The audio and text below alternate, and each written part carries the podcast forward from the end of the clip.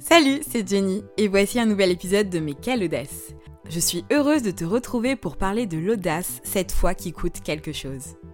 Pour cette thématique, nous retrouvons Philippe qui est déjà intervenu dans un précédent épisode que je t'encourage bien évidemment à écouter. J'ai rencontré Philippe lors d'une marketplace chrétienne. C'est vraiment l'ami qui, par sa vie, t'autorise à élargir tes limites. Comme moi, j'espère que tu aimeras l'écouter nous raconter ses aventures. Avant de commencer, si tu entends ce son, c'est que je vais faire une petite intervention pour compléter ce qui est dit. Allez, c'est parti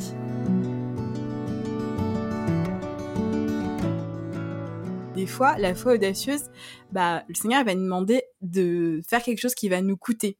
Et euh, ce que tu as fait euh, en venant sur Paris, je pense que ça a dû te coûter. Et ben, je voudrais que tu nous en parles. Alors, la foi qui coûte quelque chose. Ouais, la foi, ça coûte. La foi, des fois, ça fait mal. Hmm mais c'est bon pour, pour nous. Au final. A un arbre euh, qui se fait tailler, hein. peut-être ça lui fait mal s'il avait des nerfs, mais c'est bon pour lui, ça apporte la vie. Mmh.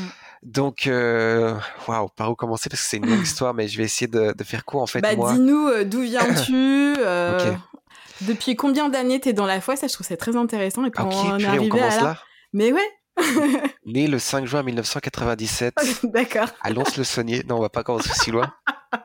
Donc, bah, je suis français, d'un père français, d'une mère allemande. Mhm. Euh, je suis né dans une famille chrétienne. Euh, j'ai toujours cru en Jésus depuis que je suis petit. Euh, la façon dont on vivait la foi, c'était très chouette et j'ai toujours aimé. On mhm. connaissait moins ce côté un peu Saint-Esprit, ce côté un peu miraculeux. Je l'ai un peu découvert plus tard. D'accord. Notamment grâce à Internet, finalement. Mhm. Et donc, à 18 ans, je me suis fait baptiser dans une super église. Ah, ensuite, j'ai eu les dons de l'esprit qui se sont manifestés dans ma vie de manière plus puissante. D'accord. Et j'ai commencé à voir, je sais pas, j'ai vu plein. C'est surtout le fait que Dieu me parlait. Hmm. de façon incroyable sur des paroles de connaissance sur des gens que j'allais voir qui ne croyaient pas en Dieu. Puis après, on parlait de Dieu et tout, c'était super. Et là, je me dis, waouh, mais en fait, tout ça, c'est très vrai. Et donc, à cette époque-là, les gens me disaient, oh, tu, vas devenir pasteur, tu vas devenir pasteur. et moi, j'étais, non. parce que pour moi, pasteur, c'est. En gros, c'est pas parce que tu aimes Jésus et que tu fais plein de trucs avec Jésus que tu dois forcément hein, devenir pasteur, tu vois. Exactement, c'est vrai. Et je trouvais ça très cool d'être un étudiant et d'avoir une relation forte avec Jésus. Hmm et ça me permettait un peu d'être undercover et d'évangéliser autour de moi. J'ai fait des études en France et après j'ai eu l'occasion de faire euh, Erasmus, qui est un programme d'échange universitaire. D'accord. Et je suis allé dans, la, dans le pays de ma mère, qui c'est l'Allemagne, à Cologne. D'accord, très bien. Truc de ouf Erasmus, faites-le, franchement c'est génial. et, euh, et du coup, euh, c'est à ce moment-là que je suis allé dans une église en Allemagne et ce, ce gars, ce Zilas, euh, m'a vu, on a, on a discuté de son école et il m'a proposé de hmm. faire son école. Et Dieu m'avait dit de la faire, donc je l'ai faite. Et c'est dans cette école que Dieu a, Dieu a fait plusieurs choses, mais notamment ce qu'il a fait, c'est qu'il a enlevé des mensonges que je croyais sur euh, le servir lui et sur qui il est et sur qui je suis. D'accord. Quels sont ces mensonges? Attention là. là, on va être très authentique. bah que si tu sers Dieu, tu as une vie pourrie. Ah ouais? Waouh. Moi, je pense que c'est vraiment ce que je croyais. Hmm. je vais exagérer, mais pour moi, quand tu servais Dieu, tu n'avais pas d'argent, tu pas, avais toujours des problèmes. tu pouvais pas avoir une femme qui était belle.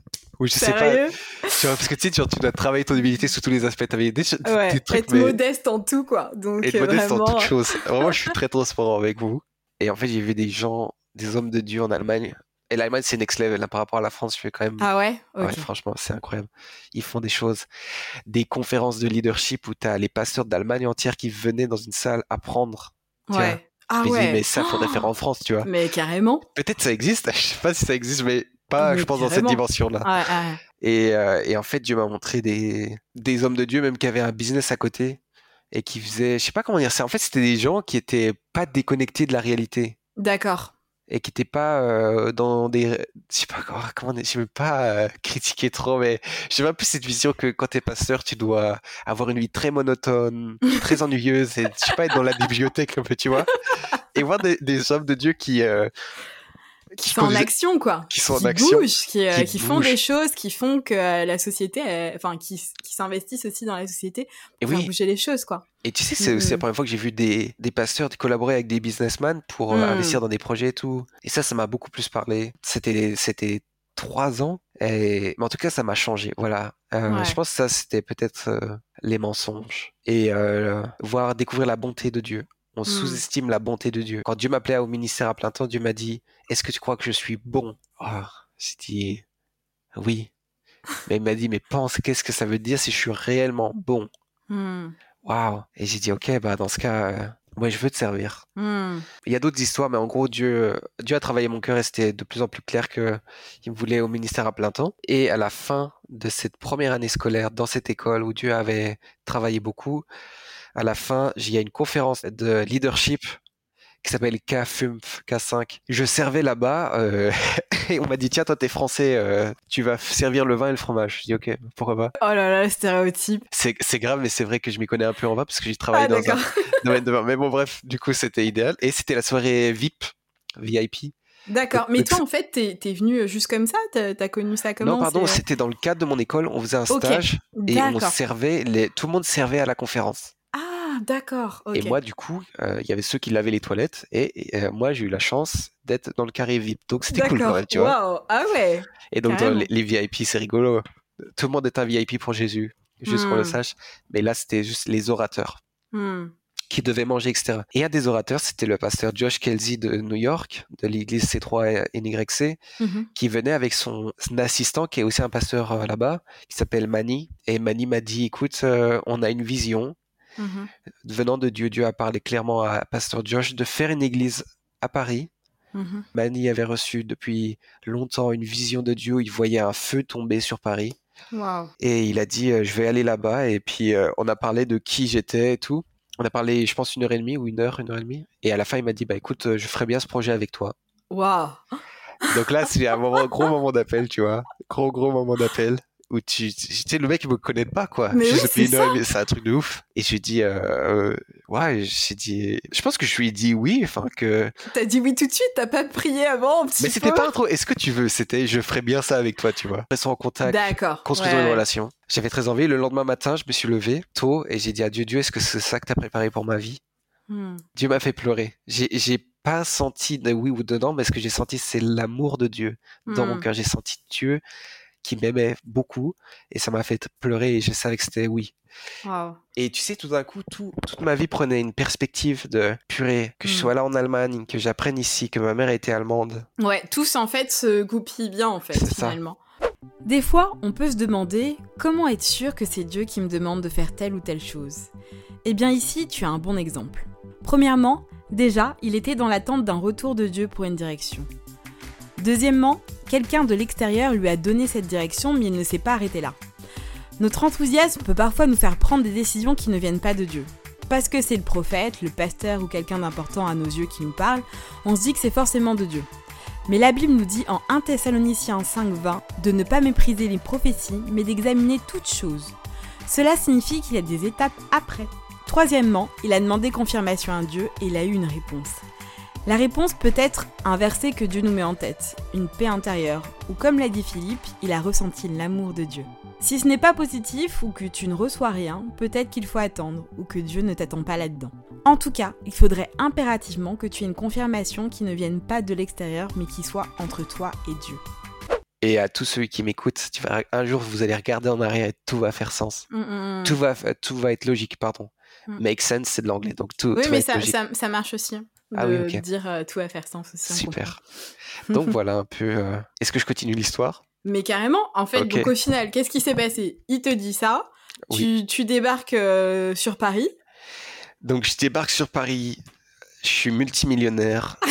L'église se construit très vite et c'était facile. Mais tout à fait. L'histoire n'est pas du tout comme ça, les amis. Pas bah du tout comme ça. T'as eu des défis, j'imagine. Oh purée, c'était tellement euh, difficile. Donc déjà, quand il m'a dit ça, c'était la fin de ma première année et j'ai fait encore deux ans dans l'école. Juste question, t'avais quel âge? J'ai fini ma licence. J'ai fait ma licence, j'ai fini à 21 ans. Donc j'ai 20, j'ai 21, entre 21 et 22 ans. Ok, à 22 ans, en gros, on te dit, viens, on va faire une église ensemble euh, sur Paris. À 22 ans. À 22 ans. Mais bon, après, tu sais, oui, c'est vrai que comme ça, c'est, tu sais, tu- toujours les histoires comme ça, tu peux les tourner que ça impressionne beaucoup, tu vois. Et Oui, logiquement, c'était ça. Mais euh, très humblement, oui, c'était un peu ça. La, la deuxième année, j'étais l'assistant du directeur de mon école, D'accord. en un PA, Personal Assistant. Mhm. Et la troisième année, j'ai étudié l'implantation d'églises et je suis, j'ai voyagé dans toute l'Allemagne pour apprendre en Allemagne des meilleures églises allemandes Mhm. euh, auprès des pasteurs. J'ai servi là-bas pendant un an. Donc ça, c'était très cool. incroyable, trop trop bien. Ouais, c'était très très cool. À la fin de cette troisième année, l'année s'est terminée en avril et en mai, je déménageais à Paris. Ok, d'accord. Donc déjà, aucun fric. On va être très clair là-dessus. Quoi, t'étais pas millionnaire? Je ne comprends pas. Malheureusement, non pour moi. Pas un sou en poche. Déjà, pour tous ceux qui ont fait une école chrétienne, ils savent très bien que ça te coûte, l'école te coûte déjà quelque chose. Mm. Et quand tu l'as fait, tu peux, tu construis pas de capital. Donc j'arrivais déjà broke à Paris. Hmm, Paris, ville très chère. hmm. Donc là, Dieu m'a béni, j'ai trouvé un appartement qui me plaisait pas forcément. Et euh, j'ai commencé à travailler aussi. Et on a commencé l'église. Et là, en Mhm. fait, pour vous dire, c'était très difficile pour moi. Déjà, arriver dans une ville immense. En plus, j'étais en banlieue, donc pas proche de mon travail. Je suis tombé dans la routine métro, boulot, dodo. Ouais. Mon appartement moche. Je connais personne. Et construire l'église. Donc, construire l'église, franchement, ça semble très fancy. Très honnêtement, Hmm.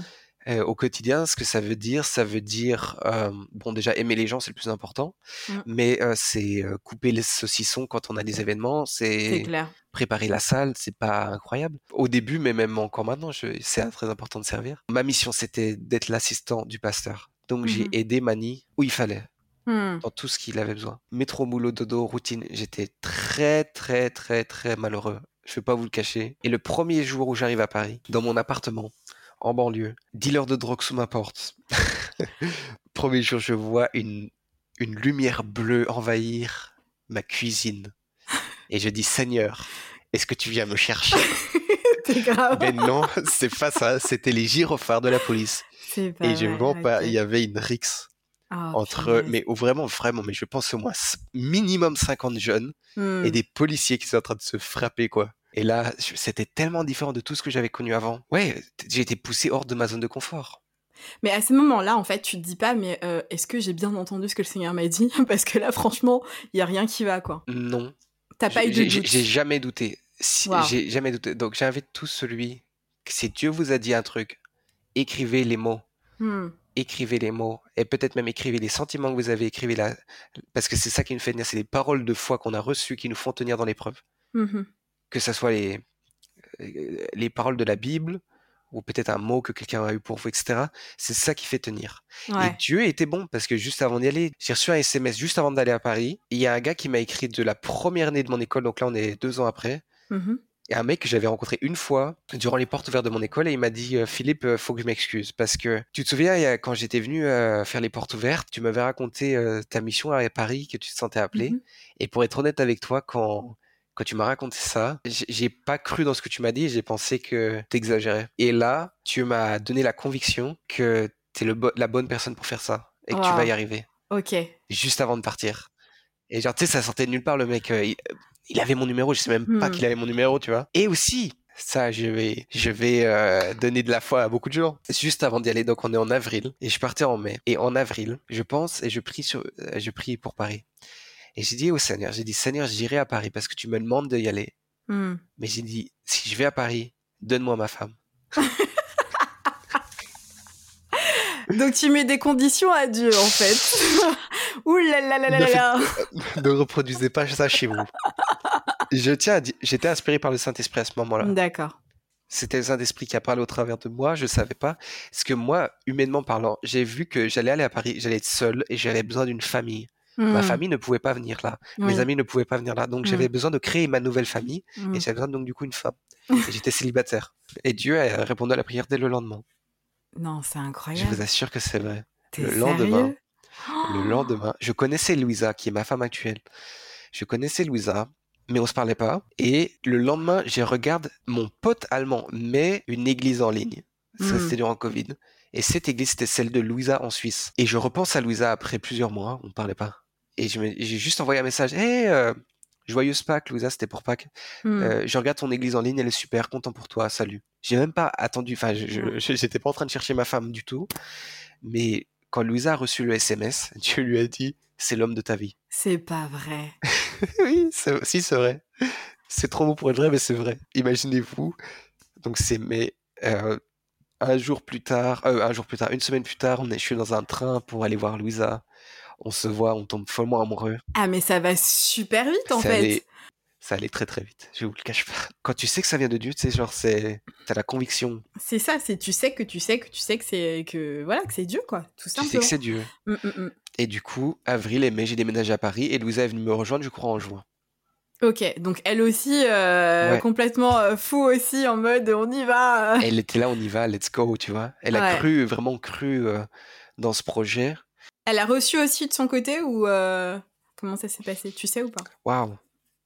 Je pense qu'elle a reçu que, elle a tellement reçu qu'on devait être ensemble. Dieu faisait bien les choses parce que Dieu venait de retirer tout projet que Louisa avait monté. Il avait enlevé en une, pareil, en une journée, il a tout enlevé. Tout est tombé à l'eau parce qu'elle était aux États-Unis, elle a été éjectée des États-Unis. Bref. Ok, d'accord. c'est une autre histoire, un autre podcast. C'est un autre, vraiment, les amis, c'est un autre podcast. Elle, elle arrive en Suisse de retour. Hmm. Zéro plan, pas de. Oh, si, elle avait un travail, pardon. Elle a retrouvé un travail après. Mais zéro plan pour Dieu. Tout tombe à l'eau. Et Dieu la, guide vers moi. Et mhm. moi, la première chose, première date que je lui ai dit, j'ai dit, écoute, on peut être ensemble, mais sache que moi, ma vie, c'est, je vais à Paris construire une église. Donc, si ça te va, ça te va. Si ça te va pas, je comprends, tu vois, mais il faut être clair. moi, j'étais très direct. Hein. Et puis, elle, elle avait des étoiles dans les yeux. Elle avait toujours rêvé de, de, marier un pasteur. Ah d'accord, donc c'était parfait quoi. c'était parfait, donc c'est ça. Donc je pense que elle, euh, c'était ça qui lui a donné du courage. Hmm. Dieu avait confirmé l'appel, tu vois, par ce genre de hmm. choses. Bah en fait, quand tu as confirmation sur confirmation, bah c'est vraiment que ça vient de Dieu et, euh, et c'est très très fort. Même si les défis, tu as vécu beaucoup de choses qui sont euh, difficiles, mais mais au final, tu avais cette conviction ferme qui faisait que tu pouvais pas vaciller quoi. Pour aider nos amis qui traversent les mêmes choses, peut-être plusieurs signes. La paix dans le cœur, quand ça mmh vient de Dieu. La paix dans le cœur n'implique pas que tu n'as pas peur ou t'es pas stressé, mais la paix de savoir que tu es dans la volonté de Dieu, mmh super important. La confirmation de gens qui sont proches de Jésus et qui mmh veulent ton bien. Je me pose la question, est-ce que tes parents, euh, qu'est-ce qu'ils ont dit de tout ça? C'est les meilleurs, mes parents. C'est les, meilleurs. C'est les meilleurs. Ils m'ont déménagé à Paris. Ils m'ont fait confiance. Ouais. Ils m'ont soutenu financièrement, spirituellement. Donc, il n'y a rien à dire. Mes parents étaient à fond derrière moi. D'accord. Ça m'a donné aussi beaucoup. Tu, vois, mais ça, c'est les trucs, tu vois, c'est le soutien que dont j'avais besoin. J'étais à la limite de craquer. J'étais vraiment à la. J'ai toujours été sur, sur, sur, le, sur un fil. Sur, le... sur un fil. Tu vois, et c'est genre, s'il n'y avait pas eu Louisa, s'il n'y avait pas eu les parents, j'aurais pas tenu à Paris. Mmh. Et j'ai tenu parce qu'il y avait ces gens-là. Donc Dieu avait pourvu dans l'épreuve. C'est biblique. Hein. Dans l'épreuve, Dieu donnera les moyens de, la surmonter. Et euh, bah, je me pose la question aujourd'hui, comment euh, va euh, ta, ta, vie, ta foi? Est-ce que tu es dans les moindres détails à avoir un peu cette foi audacieuse en te disant, bah vas-y, j'y vais, le Seigneur m'a dit de faire ça, bah vas-y, même si ça semble un peu fou, tu y vas. Comment ça se passe pour toi, ta vie aujourd'hui? Bah, je n'en ferai pas une règle, je dirais juste pour moi maintenant, la grosse phase la plus difficile d'arriver à Paris, de trouver ses marques, c'est, derrière moi, un peu. Ouais. Euh, et il y a d'autres défis qui sont venus, mais c'est un peu. En fait, quand je suis arrivé à Paris, vu que j'avais rien, au sens littéral, euh, c'était très difficile, mais maintenant, Maintenant, euh, on a plus de stabilité, on a un bien meilleur appart, toutes des choses comme ça, c'est venu, ça s'est construit avec le temps. Donc, mmh. dans ce sens-là, c'est, parti. Mais par exemple, maintenant, euh, j'ai de plus en plus de responsabilités à l'église. Donc, euh, les défis sont autres. Tu vois, c'est genre, là en ce moment, ce qui est très challengeant, c'est les, les attaques spirituelles, par exemple. Parce qu'il y a plus de responsabilités spirituelles. donc, c'est différent. En fait, ça fait comme si c'était une étape, euh, et je pense que vraiment le Seigneur permet ça, c'est que c'est comme s'il nous fait passer une étape, ok, tu as traversé ce défi-là, mais c'est euh, pour que maintenant tu sois plus résilient, que tu, oui, voilà. pour que tu puisses être capable de pouvoir franchir l'autre étape.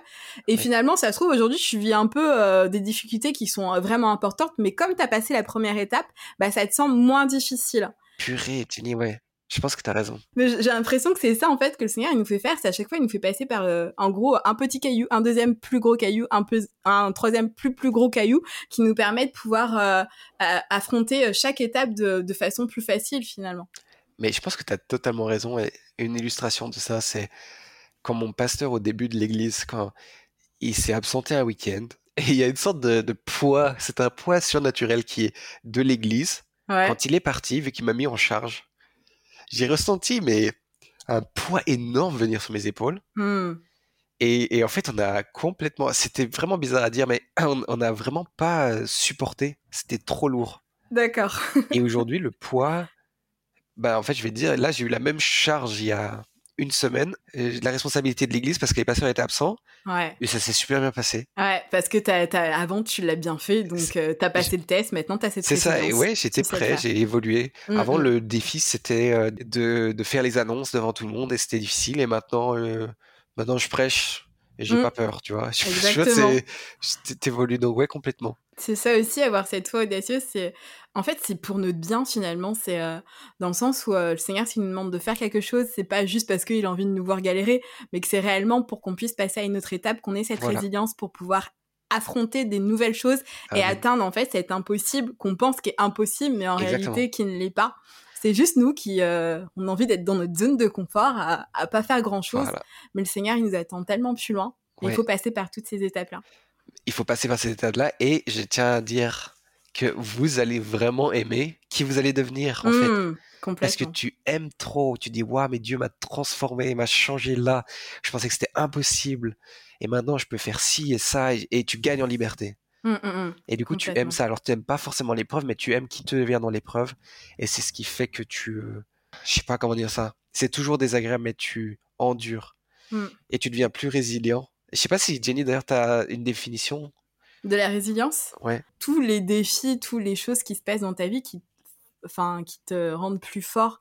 En fait, la résilience, c'est- on en parle beaucoup pour euh, la, la force exercée, par exemple, sur deux, euh, deux, deux pierres ou deux cailloux. Et euh, où moi, j'ai l'image aussi d'une plante par rapport au vent. euh, et euh, la Mm. force que le vent exerce sur la plante et qu'elle arrive à ne pas se, se casser ou se plier en fait. Ou d'un petit arbre et que tu vois par, par rapport aux racines, un arbre qui a des fortes racines, qui est bien ancré, s'il y a le vent qui passe, il ne tombera pas. Mais si ces racines, elles sont petites, Ouais. eh ben, il tombe forcément. J'ai cette image-là. Et c'est ça aussi la résilience. Euh, J'aime bien ça. Mm. Et j'aime bien parce que je pense que ça, il y a une double responsabilité dans le sens où Dieu est responsable. Bon, il le fait très bien son Mm. job de ne pas faire un vent trop fort. Et donc, il va contrôler le vent. Et nous, notre responsabilité, c'est de faire des racines. Hmm, ouais, amen. Et donc, faire des racines en Jésus. Comme Mm. ça, on sait que la tempête eh, va venir. C'est pas Mm. quand. Elle viendra. De toute façon, tout le monde vit des choses difficiles, en fait. C'est clair. Donc, arrivé à ce moment-là, tu. Faut pas non plus être paranoïaque, mais de toute façon, la vie est difficile tous les jours. Ouais, construire des racines, être ancré en Jésus. Complètement. C'est ça qui fait tenir. Bah, merci Philippe pour ce petit moment avec toi. Je sais pas si tu veux rajouter quelque chose à tout ça. Écoute, euh, moi, j'aimerais juste simplement te remercier et remercier tous ceux qui auraient écouté jusqu'à ici. Oui. Vraiment que le Seigneur vous bénisse. Et j'aimerais que vous compreniez que vous êtes vraiment aimés profondément, profondément Mm. par Dieu, qu'il a un plan pour votre vie. Et que même si des fois on a le sentiment que c'est pour les autres et que, ah, lui, il fait ça et tout, Dieu a mis un trésor en vous, Hmm. un appel en vous et c'est que vous qui l'avez. Et ce Mm. que tu as en toi, il y a des personnes qui en ont besoin à l'extérieur. Parce que c'est toujours les gens qui comptent avec Dieu. Hmm. C'est pas nos talents pour nous-mêmes, c'est pour les autres.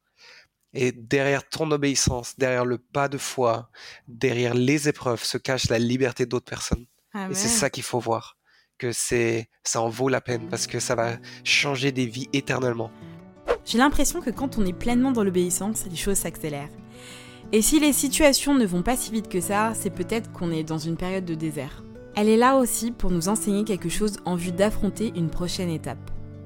J'ai été impressionnée par le parcours de Philippe malgré son jeune âge. Mais quand on examine la vie des apôtres, ils avaient la vingtaine et ils ont accompli des choses incroyables. Peu importe notre âge, consacrons-nous totalement à Dieu. J'espère que tu as apprécié cet épisode. N'hésite pas à laisser un commentaire et à partager cette histoire autour de toi.